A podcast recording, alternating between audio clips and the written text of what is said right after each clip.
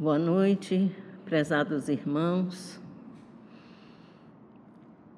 Que a paz do Cristo Jesus possa inundar os nossos corações e que a espiritualidade amiga possa me permitir, a partir da misericórdia divina, ser aqui assessorada, auxiliada, para que a nossa fala, as nossas reflexões possam se dar de tal forma que alguma coisa possa ficar retida no coração de cada um de vocês. Desafios e oportunidades. A vida é desafio. E em tempos de transição planetária, esses desafios se tornam mais acirrados. Há uma efervescência, há um assodamento ao que a gente pode perceber do que a gente chama de mal. Dizem que o mal não existe, que o que existe é a ausência do bem. Assim como a escuridão é a ausência da luz. Dessa forma, nós, nesse momento encarnados, estamos às voltas com muitas dificuldades. Notícias nos chegam trazendo dor ao nosso coração, já um tanto sensibilizados, porque já conhecemos alguma beleza do bem, já adentramos no caminho que nos levará à paz e à felicidade e desse modo choca-nos mais profundamente as coisas que acontecem ao nosso redor. E quando eu digo ao nosso redor, não estou falando do nosso bairro, não estou falando da nossa cidade, não estou falando do nosso país, nem do nosso continente. Estamos falando do mundo inteiro. Porque já aprendemos que fazemos parte de um grupo maior, que é a humanidade. E em assim sendo, o que ocorre lá do outro lado do mundo me afeta. Não porque me afete economicamente ou de alguma outra forma, não. Me afeta porque eu sei que um ser humano está passando por dificuldades mais sérias, mais drásticas. O mundo inteiro hoje pasma quando percebe que economias sólidas se sentem abaladas. Quando países considerados nações inexpugnáveis são atacadas por terroristas, ou simplesmente por não terroristas externos, mas atacadas por pessoas da sua própria comunidade que dizima 20 crianças de uma vez num atentado.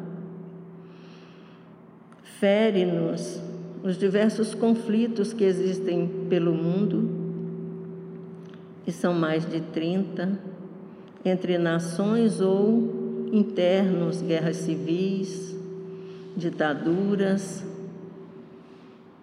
Fere-nos também as epidemias ou as doenças sérias, as mutilações. Também nos afetam os problemas climáticos e suas consequências. No Brasil mesmo, há poucas semanas nós podemos ver, aliás, o verão todo adentrou pelo outono e nós vimos o desabar de habitações, que na verdade não eram habitações sólidas, a maioria delas, né? mas enfim, muitas vidas ceifadas, muitas pessoas feridas, um maior número de órfãos, famílias com 13 sepultamentos simultâneos. É evidente que nada disso passa por nós sem deixar a sua marca. Mas não é só isso, não são só esses eventos externos que nos afetam. Mais próximos de nós, nós temos os nossos problemas familiares. De diversas formas, o sofrimento nos alcança, seja por doença, seja a perda de um ente querido, seja a, o desvio de algum membro da família naquilo que a gente comumente chama de a estrada da luz, seja desavenças conflitos familiares. A família é o grande cadinho, a família é o grande setor de aprimoramento das almas. E, evidentemente, tudo que ocorre na nossa família vai nos afetar. Mas, Joana de Anjos, desculpem, eu esqueci de citar que essa relação que eu mencionei aqui Está no livro do Simão Pedro, aquele maravilhoso palestrante lá de Minas Gerais, que escreveu um livro Viver Melhor. Então, irmãos, Simão Pedro lista esses eventos todos. E a preocupação nossa com o futuro, porque por exemplo, no que tange ao meio ambiente, até onde iremos destruindo? Nós sabemos que o homem não precisa interferir no processo de destruição. Deus tem os mecanismos, existe uma lei de destruição. Assim como existem outras nove leis naturais lei do progresso, lei de justiça, amor e caridade, que engloba todas as outras leis, lei de igualdade, enfim, são dez leis. Mas, Joana de Ângeles aponta-nos mais uma série de situações que vão ser desafios, ela chama de desafios existenciais.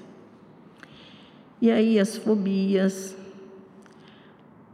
o estresse, a angústia, o medo, a raiva, o ressentimento e daí por diante. Não chega a gente ter que lidar com tudo à nossa volta, não chega a gente ter que lidar com os nossos familiares família ali, o núcleozinho e mais a parentela. Ainda temos os nossos problemas, fruto das nossas bagagens individuais, a malinha que a gente traz quando reencarna. E são situações que muitas vezes nos deixam prostrados, nos deixam numa forma tão entristecida que nós dificultamos a convivência com o outro. É difícil para o outro nos aguentar. Esses sentimentos, essas situações, acabam de alguma forma se exteriorizando no nosso relacionamento com o outro. Mas, Jesus disse: No mundo tereis aflições. Ele sabia com quem estava lidando, claro, né? Mas por que, que nós temos aflições? Por que, que todas essas situações nos envolvem, nos alcançam, nos ferem, nos machucam? Por causa das nossas imperfeições. Nós, há dois mil anos, recebemos o mensageiro maior, que demonstrou com o seu modo de ser, com a sua vivência, exemplificando como alcançar a felicidade. E se a gente pode resumir toda a trajetória de Jesus na Terra, uma palavra o define: amor. E por que, que a gente não sai desses ciclos de de tristeza, de dor, de padecimentos. Ainda bem que existe algo chamado evolução. E vocês podem não acreditar, mas nós já fomos piores. Nós sabemos que ainda hoje se mata por causa de religião. Ainda hoje se fere por causa de ideias contrárias às nossas. Nós sabemos que ainda hoje se mata por um pedaço de terra, que ninguém é proprietário, apenas tem a posse. Ninguém é proprietário de nada. Mas nós matamos, ferimos, humilhamos, às vezes com requintes de crueldade mas podem acreditar, já foi pior. Já foi pior. É que nós somos vagarosos. Nesse campo, no campo moral. Porque no campo tecnológico, científico, nós somos ótimos. Nós conseguimos fazer em 200 anos algo que a minha geração não imaginava. Eu sou da época em que, quando chegou a panela de pressão lá em casa, era a tecnologia. Então, hoje nós temos tanto ao nosso favor, pela inspiração do alto, o homem foi desenvolvendo essa tecnologia, desenvolvendo as ciências em todos os campos e nós podemos desfrutar de conforto e bem-estar se depender só da ciência e da tecnologia. Porque quando chega no campo moral, aí a gente esbarra. Aí a gente está, como se diz, marcando o passo. A gente parece uma escola de samba no recuo fica lá batendo o tambor, mas não sai do lugar. Desse modo, nós poderíamos pensar que o mundo está perdido, certo? Não, não está. Porque, ao mesmo tempo que há desafio, há oportunidade. E quando a gente fala em oportunidade, a gente fala na misericórdia divina porque Deus é maravilhoso e criou leis que nos ajudam. E uma dessas leis é a lei do progresso. Nós estamos fadados à felicidade. Nós alcançaremos a felicidade plena. Nós alcançaremos a suprema sabedoria quando Jesus disse, Vós sois deuses, ele estava falando do nosso potencial, daquela centelha divina que há em nós que nós só precisamos desenvolver. Mas ele nos deixou ao léu? Não. ao longo do tempo, ele foi trazendo emissários que nos ajudaram a ir nos desenvolvendo. E há menos de 200 anos atrás, um professor resolveu pesquisar um fenômeno que estava acontecendo em Paris, que era o fenômeno das mesas girantes. Isso foi uma guinada, uma guinada no campo da perspectiva de avanço no campo moral. Porque o professor Rivaio, depois chamado Allan Kardec, que se autodenominou com pseudônimo de Allan Kardec, nos trouxe o Espiritismo. Mas o que, que o Espiritismo tem a ver com essa, esses desafios que nós enfrentamos? É porque os espíritos informaram a Allan Kardec que, na verdade, o que a gente pensa ser é, desafio ou obstáculo é, na verdade, oportunidade.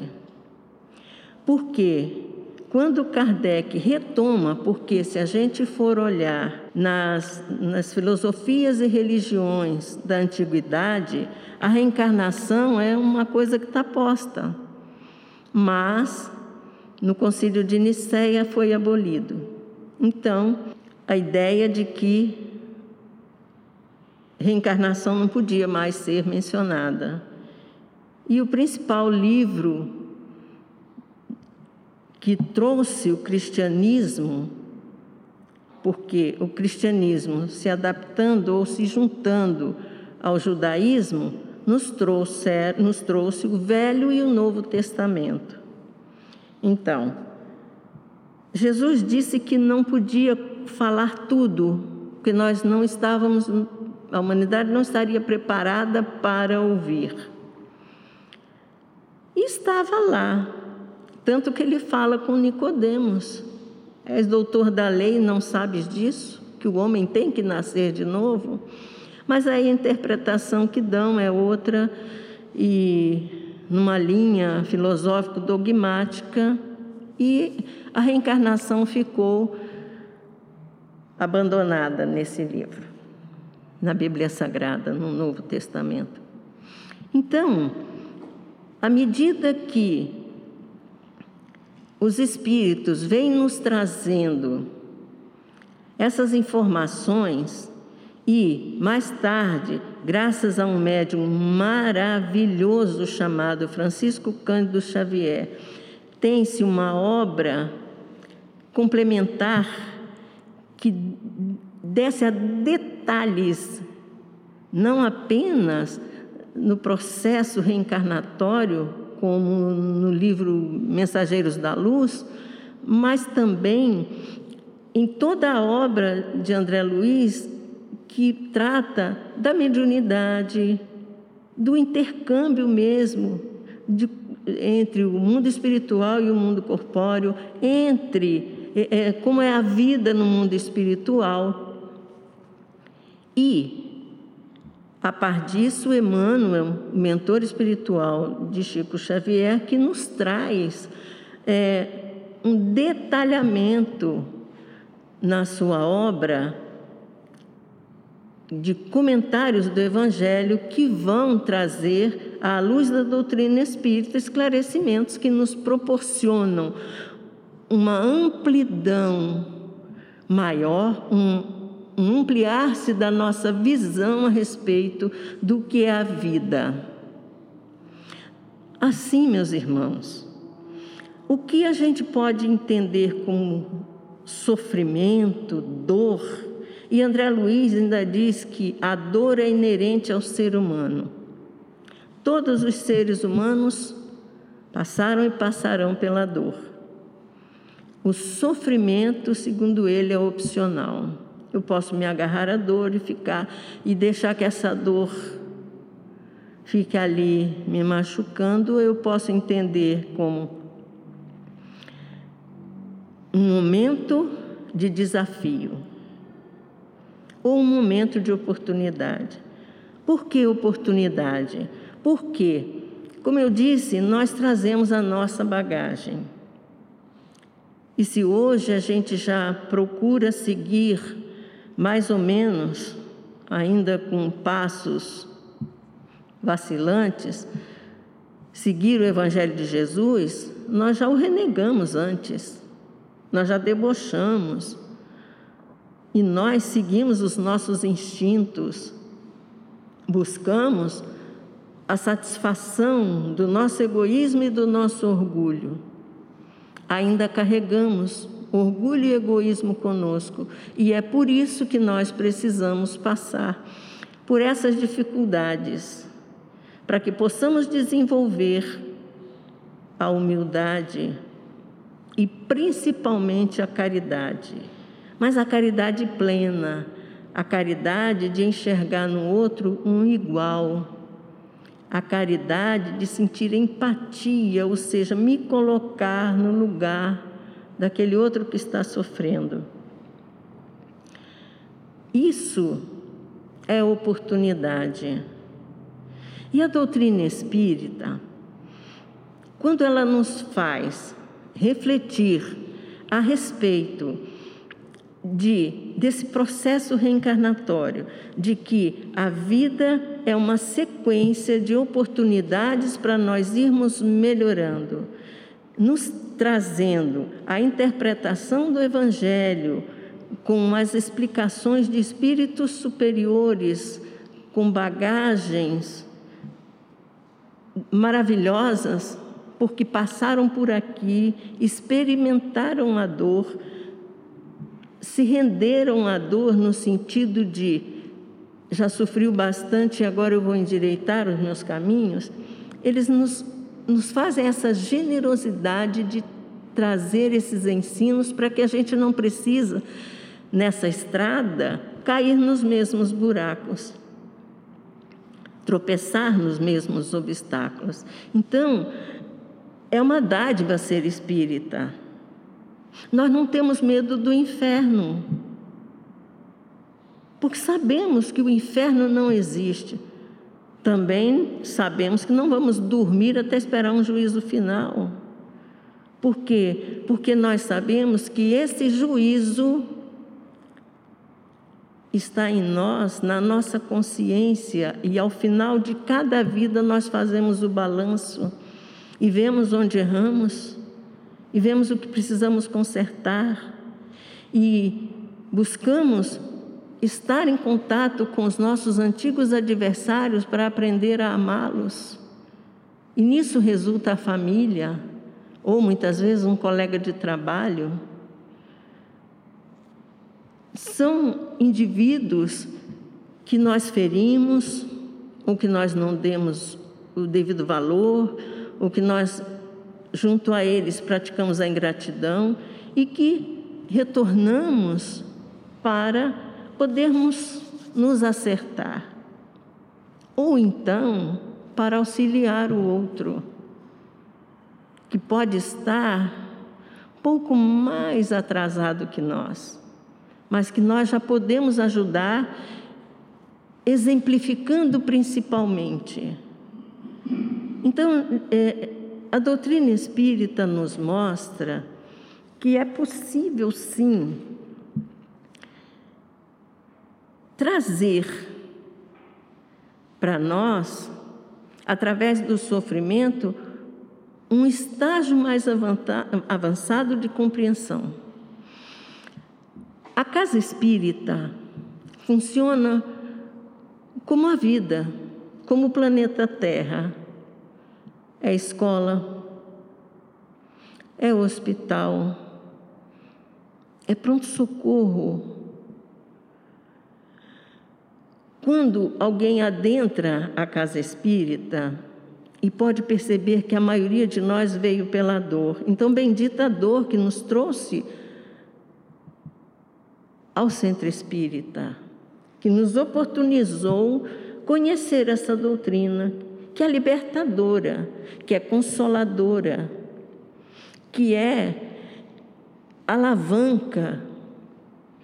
Quando a gente chega na casa espírita, nós, em geral, somos recebidos com amor.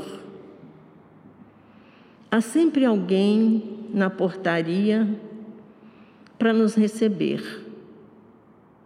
Não perguntam se eu quero me converter, se, quanto que eu ganho, quanto será o meu dízimo, enfim, é acolhimento. E nós temos esse acolhimento inicial e temos um outro acolhimento que é o atendimento fraterno. Cada um de nós que já passou por esse atendimento fraterno sabe que no momento da dor, aquele ouvido disposto a nos escutar faz toda a diferença. A casa espírita nos oferece a oportunidade do estudo, para que, estudando, nós possamos compreender a, as maneiras pelas quais nós possamos nos melhorar. Nós possamos entender que, na verdade, o nosso pior adversário somos nós mesmos. Está dentro de nós o nosso maior inimigo, porque não é o outro que me causa a dor. O que me causa a dor é que eu não quero que o outro possa me ferir. Por quê? Porque eu me acho boa demais.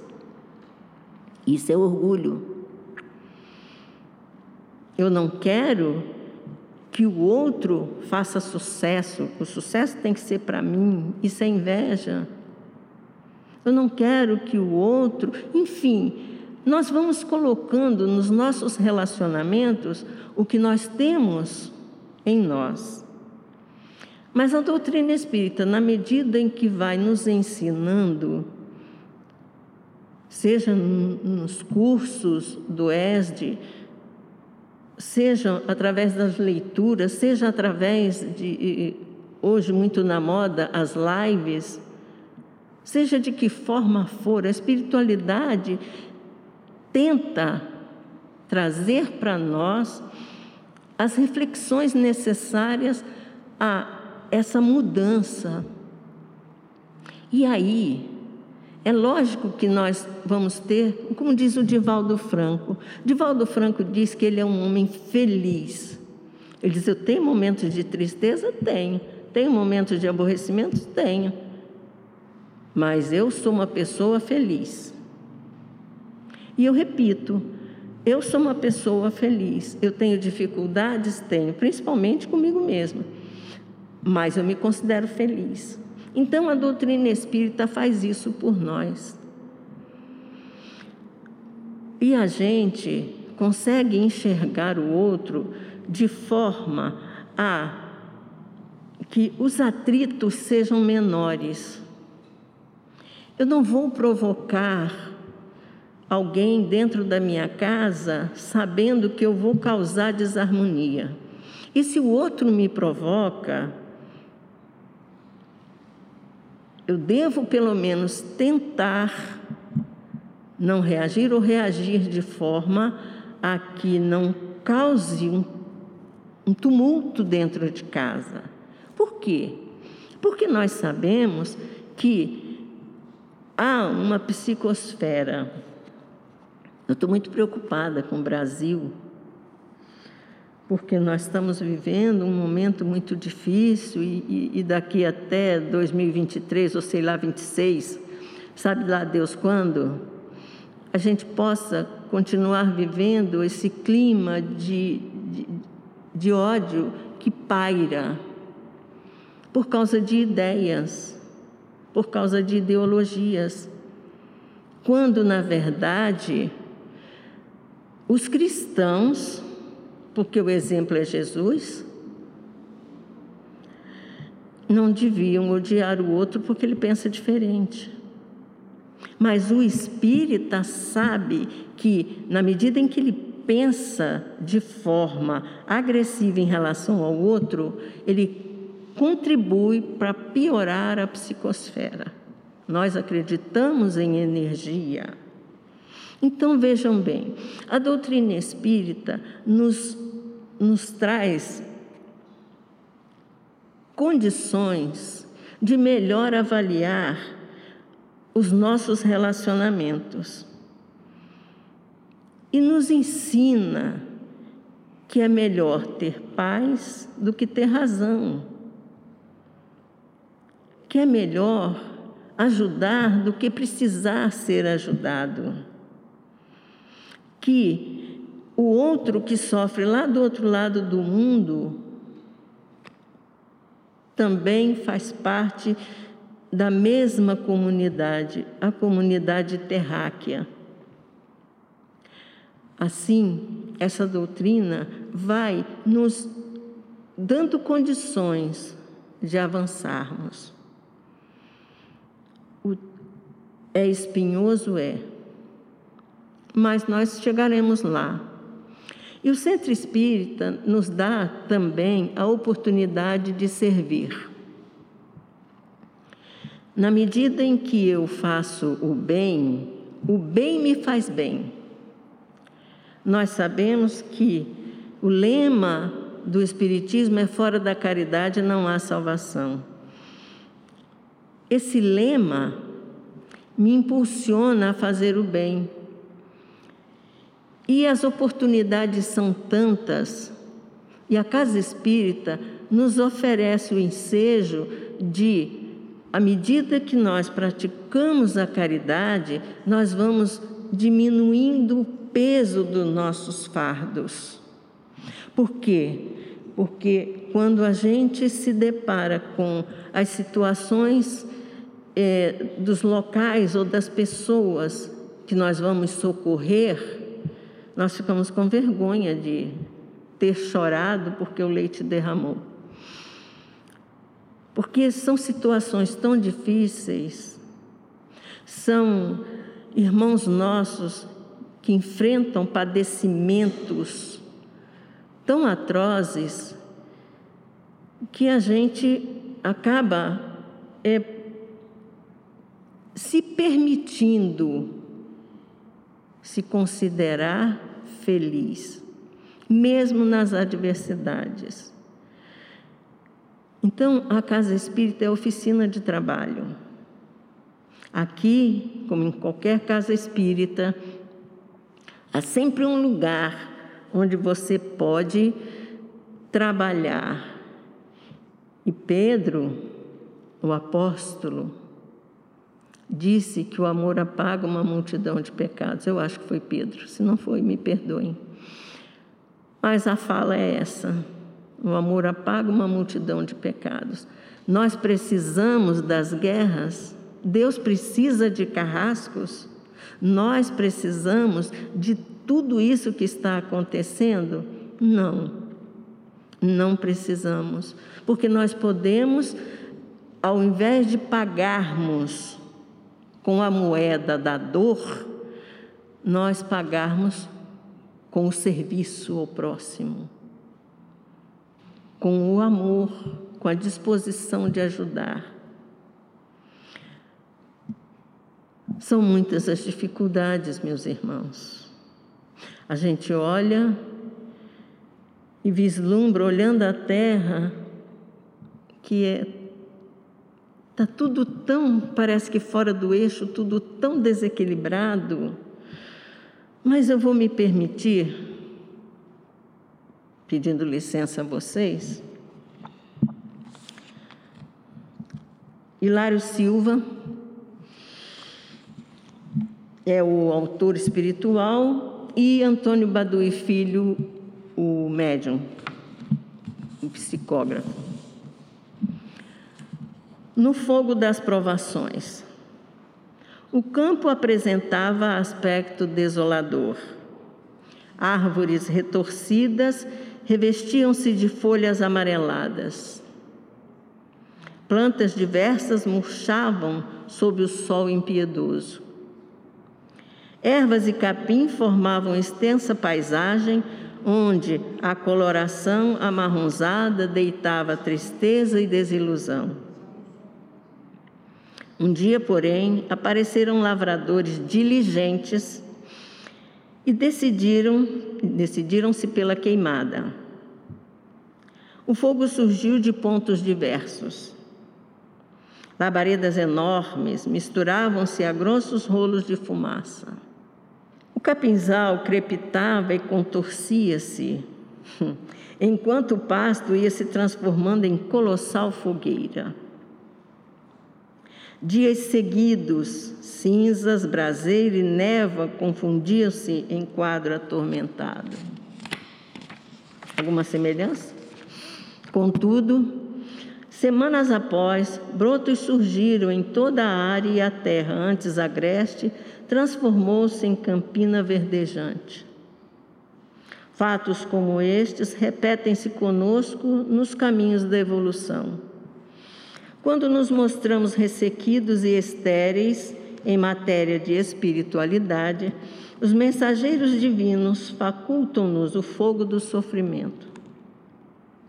Enfermidades dolorosas fustigam-nos o corpo. Provações experimentam-nos a paciência e o amor. Assim, pois, não se desespere diante da dor. Agora, a vida pode ser arena agonizante de lutas. Todavia, logo mais, das cinzas da angústia ressurgirão flores de alegria e de esperança.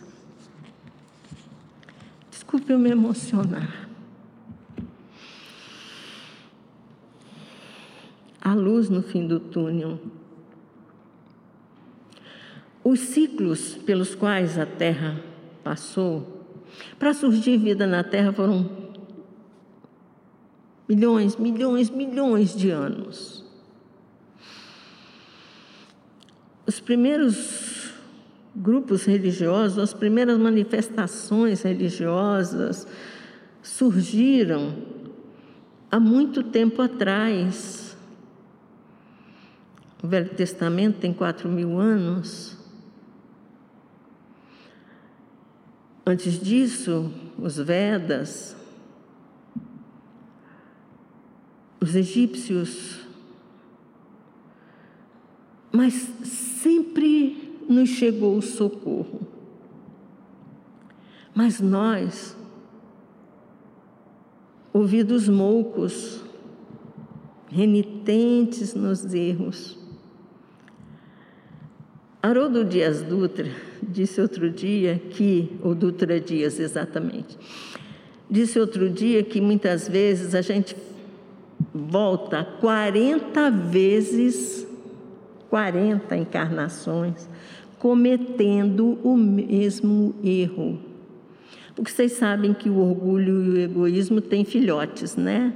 Então a gente vai dando um jeitinho num, o outro se manifesta, o outro é difícil. Então, só faz dois mil anos que Jesus esteve aqui.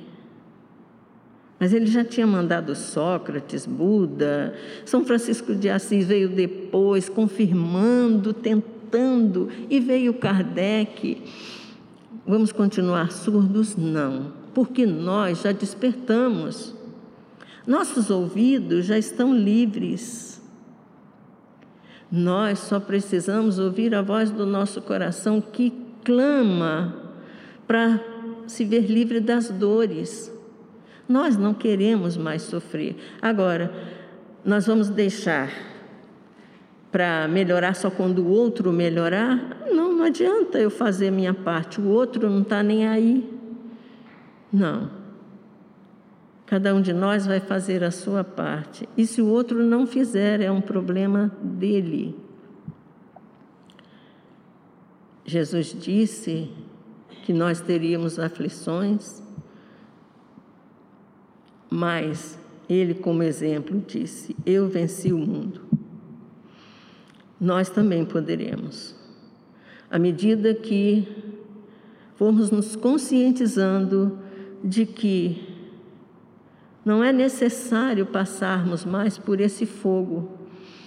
Hoje em dia, os fazendeiros inteligentes tacam fogo no pasto? Ou removem a terra e deixam que as plantas ali permaneçam para servirem de adubo, não é? Então, nós temos raízes. A nossa raiz principal, essa raiz divina. Então, o fogo passa, queima a superfície, mas a raiz fica. Então, vamos deixar que esses sofrimentos que nós já enfrentamos e os possíveis que ainda tenhamos que enfrentar sejam vistos como oportunidade de, revirando a terra em nós, nós possamos brotar. E brotando, possamos crescer vistosos. E que não fiquemos só em troncos, folhas, flores, que possamos dar frutos, que possamos frutificar, trazendo no nosso sorriso, no nosso olhar, nos nossos gestos, na nossa tolerância, na nossa paciência, na nossa esperança de dias melhores, no nosso otimismo, irmos oferecendo frutos ao nosso próximo, contando que a espiritualidade amiga está aí a regar sempre para que nós possamos realmente um dia darmos bons frutos. Muito obrigada aos senhores. Desejo-lhes um excelente final de semana e uma vida plena de amor, muito amor. Obrigada.